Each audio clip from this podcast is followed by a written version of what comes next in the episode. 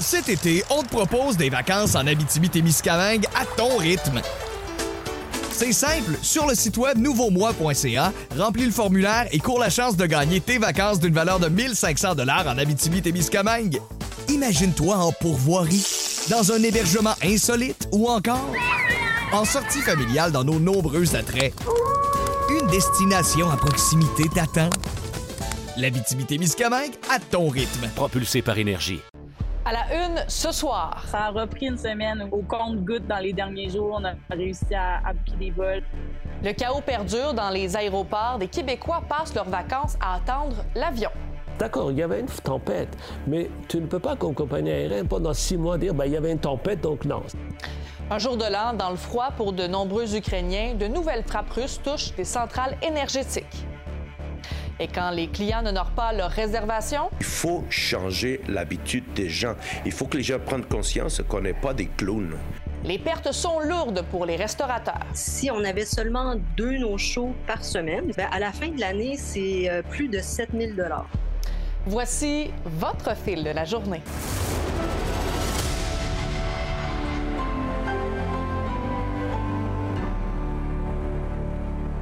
Bonsoir. Lorsqu'on part en vacances, surtout lorsqu'on prend l'avion, on a toujours hâte d'arriver à destination.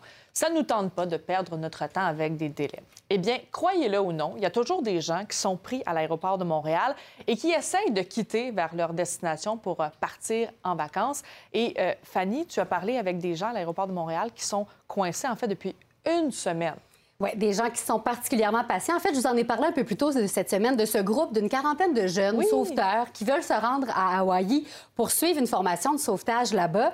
Ils partent au compte-gouttes depuis le 26 décembre dernier, alors effectivement que leur vol était prévu le 23 décembre. J'ai jasé ce matin avec l'une des organisatrices qui, elle, venait tout juste de quitter Montréal et me parlait depuis son escale à Denver. Et pour eux, c'est clair, ils vont intenter des retours contre Air Canada. On est en train de regarder ça. là. On essaie de voir c'est quoi, euh, c'est quoi nos recours dans le fond, puis c'est quelle sorte de droit. C'est pas très clair. C'est des situations qui arrivent pas souvent. Puis euh, ça met en jeu euh, beaucoup de choses, beaucoup de règles, beaucoup de politiques pour les différentes compagnies aériennes. On cherche premièrement à se faire rembourser les frais de subsistance qui ont été en- engendrés par les candidats cette semaine. C'est sûr que ça, a demandé des hôtels, de la nourriture. Il y a des candidats qui venaient d'aussi loin que l'Abitibi, là, fait que les gens ne pouvaient pas vraiment retourner chez eux. Et là, c'est sûr que les transporteurs aériens ont mentionné les mauvaises conditions météorologiques, mais euh, les gens ont quand même des recours. Là. Oui, j'en ai discuté aujourd'hui avec un expert. Ce qu'il faut comprendre, c'est que oui, effectivement, la tempête a empêché certains transports. Ça, ce n'est pas du ressort de la compagnie aérienne. Mais une fois que la tempête est passée, est-ce que là, il y a eu manquement d'un point de vue organisationnel? Est-ce qu'on avait assez de personnel? Est-ce qu'on a été capable de mettre les gens sur d'autres avions dans un délai de 48 heures? Parce que c'est ça que dit le nouveau règlement sur la protection des passagers. Si ce n'est pas le cas, on doit les rembourser. Est-ce qu'on leur a donné toute l'information nécessaire? Alors, ce ne sera pas simple pour les voyageurs de démontrer la faute des transporteurs, mais euh, Meran Ibrahimni, qui est de l'Observatoire sur l'aviation, pense qu'il ne faut pas les laisser s'en tirer aussi facilement. C'est à monsieur, madame, tout le monde de documenter, de dire, ben, écoutez, 48 heures après la tempête, euh, tous les, par exemple, compagnies volaient, pourquoi vous, vous ne volez pas? C'est compliqué pour monsieur, madame, tout le monde d'aller ramasser ces informations-là. Mais par contre, moi, je, leur conseille de, de le faire, enregistrer tout ce qu'ils tout ce qu'ils peuvent, de garder les documents et de de revendiquer très sérieusement à la compagnie aérienne, parce qu'il ne faut pas laisser ces choses-là. Donc les compagnies, notamment les, les mauvais élèves, en abusent, en profitent de la situation. En tout cas, il y a une chose qui est certaine, Sabrina, c'est qu'ils sont nombreux à vouloir se Ben faire oui. dédommager. J'ai parlé aujourd'hui avec les gens du service vol en retard et depuis quelques jours, le téléphone n'arrête pas de sonner. C'est clair. Merci beaucoup, Fanny. Merci. Des millions d'Ukrainiens pourraient passer le nouvel an dans le noir et dans le froid. La Russie qui a déclenché ce matin une des plus importantes frappes de missiles depuis le début de la guerre. L'armée russe visait les infrastructures énergétiques du pays. On va en parler avec Louis-Philippe. Louis-Philippe, euh, on parle de dizaines de missiles qui ont été lancés en l'espace de seulement quelques heures. exactement, Sabrina. 70 missiles environ, également des drones explosifs, donc qui ciblaient les grandes villes du pays au nord, au sud, dans l'ouest, la capitale Kiev également qui a été euh, la cible. Bonne nouvelle, c'est que l'armée ukrainienne dit avoir réussi à intercepter une bonne partie de ces missiles, mais certains ont réussi à atteindre leur cible, notamment des centrales électriques. Résultat, Dans la capitale, en ce moment, imagine 40 seulement de la population qui a accès à l'électricité. Dans, à qui est une des grandes villes de l'ouest du pays, bien là, c'est 90 de la population qui est dans le noir, sans chauffage, alors que les températures sont glaciales. Il y a également des infrastructures d'eau potable qui ont été touchées. Donc, la Russie qui semble intensifier, accélérer sa stratégie de s'attaquer aux infrastructures énergétiques. Pourquoi? Bien, pour démoraliser euh, les Ukrainiens, la population ukrainienne durant ce temps des fêtes, à défaut de faire des gains sur le terrain. Et ça semble fonctionner, le moral qui commence en effet à s'effriter pour certains. Терор це терор українського народу, це геноцид українського народу. Нам б'ють по інфраструктурі, нам б'ють по звичайним домівкам. Тому що ми не знаємо, скільки буде тривати ця війна. Кожного дня боятися і відкладати життя на потім це важко. Et pour la deuxième fois, il y a un missile ukrainien qui serait tombé sur le territoire d'un pays voisin. Et cette fois-ci, ben, c'est le territoire de la Biélorussie. La Biélorussie, euh, Sabrina, il faut le rappeler quand même, qui est un allié de Vladimir Poutine dans, dans cette guerre. Le pays qui dit avoir intercepté un missile ukrainien euh, qui euh, survolait son territoire, l'avoir abattu. Donc, ça a créé un incident diplomatique important aujourd'hui. La Biélorussie qui a demandé une enquête, qui, qui dans ce dossier-là, agit avec prudence, mais dit quand même qu'elle va mener une enquête indépendante dans ce dossier. En effet, c'est la deuxième fois. Le mois dernier, il y a un missile qui est tombé sur la Pologne. Ça a tué deux personnes. Et à chaque fois que ça survient, ben, ça fait craindre un peu à tout le monde que la guerre ben, s'étende aux pays limitrophes de l'Ukraine. Et pendant ce temps-là, ben, il y a une rencontre au sommet qui va avoir lieu demain entre Vladimir Poutine et son homologue chinois. Oui, ce sera important à surveiller. Vladimir Poutine et Xi Jinping qui vont se rencontrer de manière virtuelle. Une autre rencontre entre les deux politiciens pour parler en effet de la guerre en Ukraine, d'enjeux énergétiques, la Russie qui tente de trouver des nouvelles voies énergétiques pour son pays en raison des sanctions occidentales. Donc, on va suivre ça évidemment pour vous demain. Parfait. Merci beaucoup, Louis-Philippe. Plaisir. Le convoi de la liberté a entraîné des répercussions importantes dans plusieurs municipalités au Canada. La ville de Windsor, en Ontario, a subi l'hiver dernier le blocage par les camionneurs du pont Ambassador, le poste frontalier entre le Canada et les États-Unis. Le ministre de la Sécurité publique, Marco Mendicino, a annoncé aujourd'hui une aide de près de 7 millions de dollars. Cette somme qui va permettre à la municipalité de rembourser fait une partie des dépenses pour rétablir la sécurité sur le pont et ses alentours. Et maintenant, on va revenir euh, plus près de chez nous parce que c'est un phénomène qui prend de l'ampleur depuis la réouverture des restaurants en 2022. Ce qu'on appelle les no-shows, ce sont des clients qui ne se présentent pas même s'ils ont fait une réservation. Et ça, eh bien, ça fait mal aux restaurateurs. Et Anaïs, ben, tu as parlé justement à des restaurateurs. Ils en ont assez et ils demandent au gouvernement d'agir. Oui, après des années de pandémie qui ont durement touché l'industrie de la restauration, ben chaque client compte. Et Sabrina, les no-shows, ça engendre non seulement des pertes de revenus, mais aussi des dépenses inutiles. Et donc, en ce moment, l'Association des restaurateurs du Québec a interpellé le ministre de la Justice pour qu'il change une partie euh, de la loi, parce qu'en ce moment, ben, les, euh, les restaurateurs ne peuvent pas charger de dédommagement, ce qui leur permettrait d'éponger une partie de leurs pertes. Il faut changer l'habitude des gens. Il faut que les gens prennent conscience qu'on n'est pas des clowns. On est des travailleurs, on donne du travail à des individus, des familles qui travaillent. Si moi, j'ai 130 places, si je book 130 personnes, je fais rentrer du monde, de la nourriture pour 130 personnes. L'impact financier négatif, il est énorme. Cette situation-là du no-show, que je trouve qui est un manque d'empathie absolument phénoménal de la part de la clientèle, qui est manifestement très, très mal élevé d'avoir un comportement pareil, à mon avis, euh, peut, a vraiment des impacts énormes sur toutes sortes de tranches de la restauration.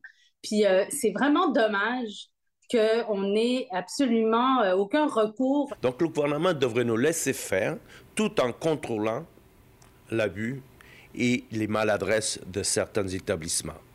Selon la loi sur la protection des consommateurs, un commerçant ne peut pas fixer un montant ou un pourcentage précis de dommages parce que ça reviendrait à prendre la justice entre ses mains. Cependant, il y a des restaurateurs qui ont décidé de prendre les choses entre leurs mains. Qu'est-ce que ça représente d'avoir chargé le 60 Est-ce que ça a changé les choses? Écoutez, ça change un peu les choses dans le sens que, bon, je pense que c'est très symbolique en même temps.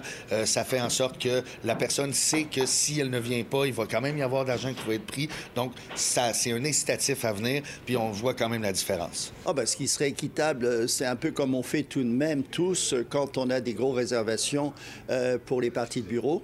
À ce moment-là, on leur demande un dépôt euh, par carte de crédit ou un virement bancaire, tout simplement. On va être obligé que la loi permette ou pas d'exiger un dépôt aux gens. Et l'association des restaurateurs, je sais qu'elle essaie de faire euh, euh, des recommandations auprès du gouvernement pour avoir euh, des outils euh, pour pouvoir euh, gérer cette, cette situation-là qui sont un peu, un peu embarrassantes. Et puis, bien sûr, il y a les no-shows, mais vous avez aussi ceux qui disent euh, bon, ben alors on va être 12 et ils arrivent à 8 ou à 6. La petite restauration de quartier, des petites salles à manger sont extrêmement tributaires de leur, euh, de leur réservation. Puis si on n'arrive pas à, à leur donner cette chance-là, au moins de se rattraper en débitant un petit montant, ben on, va voir vraiment un certain type de restaurant qui risque de, s'effriter, de disparaître. Puis c'est pas, vraiment pas bon pour notre, euh, pour nous là, les clients aussi. Si on avait seulement deux no-shows par semaine, ce qui est pas beaucoup non plus,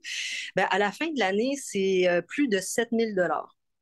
Donc, ça peut être euh, le salaire de, de- d'une boss girl ou d'un boss boy euh, à temps partiel qui est là juste pour dépanner. C'est- pour une petite place, ça a, ça a de l'incidence, c'est sûr et certain. Et ça n'a pas été une année facile pour les propriétaires de petites et moyennes entreprises au Canada si on suit un sondage de la Fédération canadienne de l'entreprise indépendante. La pénurie de main-d'œuvre reste un enjeu important. Les coûts d'exploitation de plus en plus élevés posent problème aux PME, notamment le coût du carburant et de l'énergie. Cet été, on te propose des vacances en Abitibi-Témiscamingue à ton rythme. C'est simple, sur le site web nouveaumois.ca, remplis le formulaire et cours la chance de gagner tes vacances d'une valeur de 1500 dollars en Abitibi-Témiscamingue. Imagine-toi en pourvoirie, dans un hébergement insolite ou encore en sortie familiale dans nos nombreux attraits. Une destination à proximité t'attend. L'Abitibi-Témiscamingue à ton rythme. Propulsé par énergie.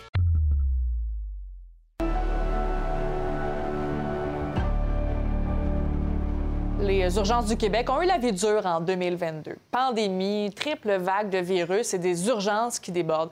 D'ailleurs, il y a à peine quelques semaines, le taux d'occupation dans les urgences de certains hôpitaux dépassait les 200 et le ministre de la Santé, Christian Dubé, mettait en place un plan de surcapacité dans le but de répartir euh, la pression dans les hôpitaux.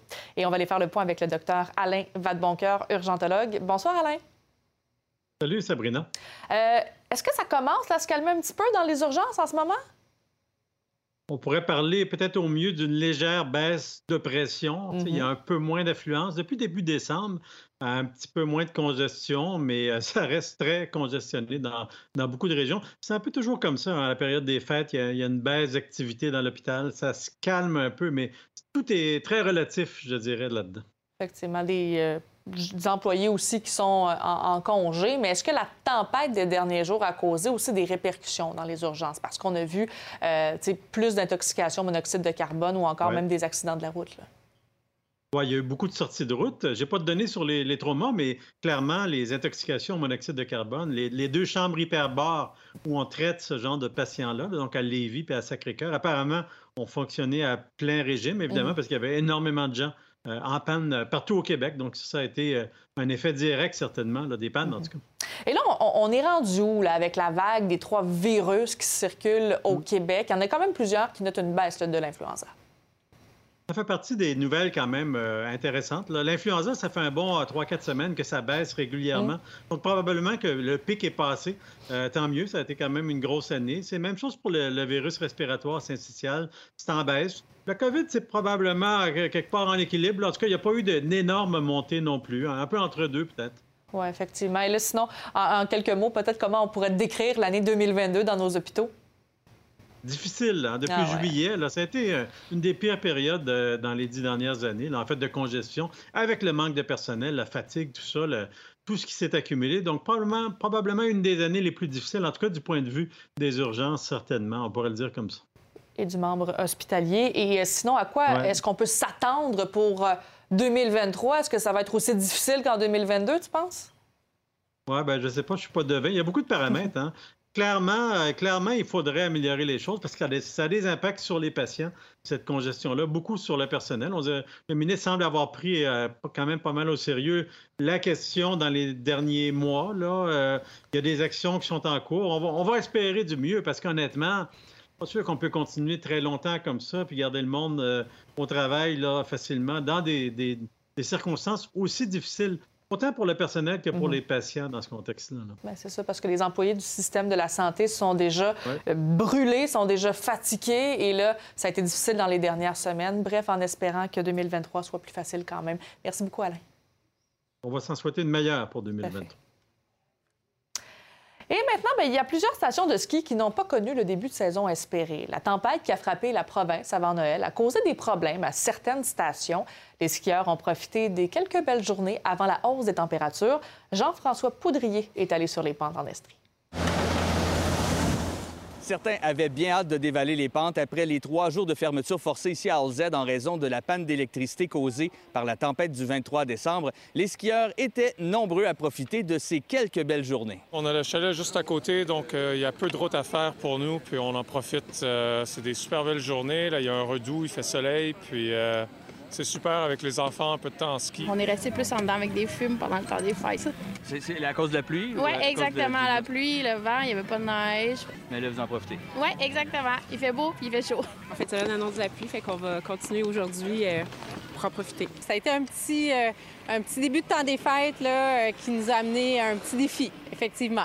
Les changements climatiques font en sorte qu'on doit, euh, qu'on doit travailler avec, euh, avec Dame Nature. Donc oui, effectivement, un petit peu plus difficile en début de saison, mais on est certain qu'on va se reprendre. On a investi euh, des sommes considérables dans notre prise d'eau, dans une, une, station de pompage, donc ce qui fait en sorte que notre système d'enneigement est beaucoup plus optimal. On gagne 30% en fabrication de neige. Donc pour l'instant, là, on a euh, fabriqué énormément de neige malgré la température. On a une excellente couverture. Vous savez, il y a un petit redout qui s'en vient. Mais suite à ça, on va être prêt à travailler nos pistes, à ouvrir de nouvelles pistes et tout ça dès, euh, dès, début janvier. Du côté du Mofford, on a dû fermer une seule journée en raison de la tempête le 23 décembre, principalement à cause des vents. Cependant, les pannes d'électricité dans le secteur ont fait en sorte qu'on n'a pas été en mesure de produire de la neige, si bien qu'il y a une seule montagne qui est ouverte depuis le 24 décembre. On a eu un, retard. On les a repartis là, le 26 durant la nuit. On a eu le courant à minuit le, le 26 au soir. demain, on ouvre la grosse montagne, le Marford, là, avec, deux pistes complètes d'en haut en bas. Donc ça, ça va rajouter, ça va disperser les gens aussi sur la montagne. On est venu d'Atlanta, on est venu passer un Noël blanc. un petit peu déçu là, qu'il n'y ait pas toutes les, toutes les remontées qui, marchent, mais bon, on s'amuse avec SIA. Ben, c'est parfait, là, on a le soleil, on se plaint pas, on est content. On a des jours de pluie de, de 9, 8 degrés qui s'en viennent. Ça, vous dit quoi, ça?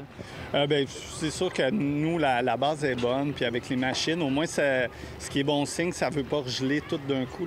C'est quand on a des gros écarts de température qui est le pire. Quand ça, revient au froid tranquillement, comme ce qui annonce, avec les machines, on peut très bien travailler les, pistes, puis euh, on, est confiant. Et on vous présente maintenant une revue culturelle en musique de l'année 2022 avec notre collaborateur, vous l'avez reconnu, Mike Gauthier. Bonsoir, Mike. Bonsoir. Euh, tu commences ton palmarès avec Céline Dion, notre chanteuse nationale, qui ben dévoile finalement la raison de son mutisme depuis les derniers mois. Oui, parce qu'on s'en est posé des questions. Il y avait beaucoup de points d'interrogation à savoir qu'est-ce qui se passe avec Céline Dion. Il y avait toutes sortes de choses qui étaient racontées, qu'elle voulait plus revenir, qu'elle avait de la misère depuis que René avait, était parti. Puis finalement, ben là, il y a eu la capsule qui a été euh, livrée euh, il y a de ça quelques semaines, alors qu'elle nous annonçait qu'elle souffrait là, du, syndrome de la, de la personne droite. Ça complique pas mal la vie d'une chanteuse. Et mm-hmm. euh, ce qu'on devra surveiller, Sabrina, c'est à savoir, parce que là, les spécialistes sont divisés un peu. Il y en a qui disent qu'elle va être en mesure de remonter sur scène, on sera en mesure de bien la traiter, et d'autres qui ont des grosses réserves. La réponse, on va l'avoir le 26 août prochain, alors que la tournée est supposée reprendre pour Céline. On a hâte de voir. Et sinon, on ne peut pas passer à côté de Charlotte Cardin, qui a vraiment tout raflé à la remise des prix euh, Junos, qui récompense en fait les artistes canadiens. Oui, tout à fait. Puis c'est un tour de force parce qu'habituellement, le Canada, quand un artiste en qui chante en anglais, ils vont pas y donner trop de chance. Mais Charlotte est repartie avec euh, quatre des euh, six euh, de catégories, du- un prix avec les. Elle a gagné quatre prix, euh, dont l'album d'Alan Live devant The Weeknd et aussi Justin Bieber. Alors, tout un tour de force pour Charlotte. Après ça, il y a eu beaucoup de spectacles aux États-Unis, au Canada anglais. Vous l'avez peut-être vu dans un festival au Québec l'été dernier. Et là, il y a un autre album qui va arriver au mois de mai, puis elle devrait être en mesure de repartir, d'aller euh, conquérir euh, des, des nouveaux marchés avec ce nouveau disque-là. Vraiment impressionnant. Sinon, il y a eu le nouvel album pour euh, Arcade Fire, mais euh, aussi, ben, il y a eu la controverse entourant le chanteur, le Win Butler. Oui, tout à fait. L'album Oui qui a été lancé, qui a été bien accueilli, qui a même obtenu une nomination euh, à la remise de prix Grammys là, pour l'année prochaine, catégorie album alternatif. Euh, ils ont remplacé à pied levé Foo Fighters, euh, Mhm. qui ont décidé d'annuler tous les concerts de l'année. Foo Fighters devait être à Oshiaga, c'est Arcade Fire qui les a remplacés. Puis après ça, ils sont arrivés, ça est arrivé cette controverse-là, euh, les allégations d'agression sexuelle contre le chanteur Win Butler, qui lui a dit, écoutez, j'ai rencontré ces gens-là, j'ai eu des, une aventure avec ces personnes-là, mais la situation est que c'était consensuel. Fait qu'après ça, ce qui est arrivé, la grosse erreur qu'on a fait, Sabrina, c'est que le, le- le producteur du spectacle Live Nation euh, a gardé la ligne dure en disant, écoutez, il y a un show de prévu, il va avoir lieu, et puis il n'y aura pas de remboursement. À mon avis, on aurait dû un peu assouplir la règle en disant, pas de problème, si vous voulez vous faire rembourser, allez-y, mais on a fait la ligne dure un peu, puis ça n'a pas aidé euh, trop trop le groupe à ce moment-là. La tournée s'est terminée à Montréal, d'ailleurs, au début du mois de décembre. C'est vrai. Et euh, l'accomplissement de Yannick Fournier qui a charmé les juges de Ah. Canada's Got Talent, c'était bon, ça. Oui, tout à fait. Et puis, Yannick, c'est, ça fait du bien de la voir dans le paysage euh, de la musique. C'est une vraie de vraie. Elle est là pour les bonnes raisons. Et puis, euh, je pense qu'elle est allée même à Las Vegas là, ces derniers jours participer à la grande finale mondiale en espérant pour elle que ça se déroule bien. Alors, un album qui a été bien accueilli, une coupe de- avec une chanson de Noël qu'on a entendue euh, beaucoup. Et aussi, ben là, c'est la tournée qui s'en vient pour elle. Elle avait des spectacles à faire encore. C'est un peu euh, mélangeant pour les femmes. Elle avait un spectacle en hommage à Céline Dion, elle. Et puis, elle l'a fait. Mais les gens s'attendaient à avoir des chansons de son album. Et la vraie de vraie tournée, son vrai spectacle, c'est prévu pour euh, 2023 pour Yannick Fournier. Et euh, on va terminer peut-être avec euh, l'énorme succès de Stromae, pas uniquement Ah. au Québec. Écoute, moi, je suis allée voir au Centre Bell, c'est super bon, euh, mais dans toute l'Amérique du Nord aussi, là. Oui, tout à fait. C'était surprenant de lire des critiques là, dans le New York Times, dans les grands quotidiens américains, le LA Times. Et puis, euh, il a obtenu beaucoup de succès, mais ce qui est surtout surprenant, un artiste de la francophonie avec un répertoire francophone qui fait quatre concerts à guichet fermé au Centre Bell, puis vraiment. un concert Hey, Mike, au Centre Vidéotron à. Québec. Vraiment incroyable. Toujours super intéressant. Bonne soirée, Mike. Merci, au revoir. Cet été, on te propose des vacances en Abitibi-Témiscamingue à ton rythme. C'est simple, sur le site web nouveaumois.ca, remplis le formulaire et cours la chance de gagner tes vacances d'une valeur de 1500 dollars en Abitibi-Témiscamingue. Imagine-toi en pourvoirie, dans un hébergement insolite ou encore en sortie familiale dans nos nombreux attraits. Une destination à proximité t'attend. L'Abitibi-Témiscamingue à ton rythme. Propulsé par énergie.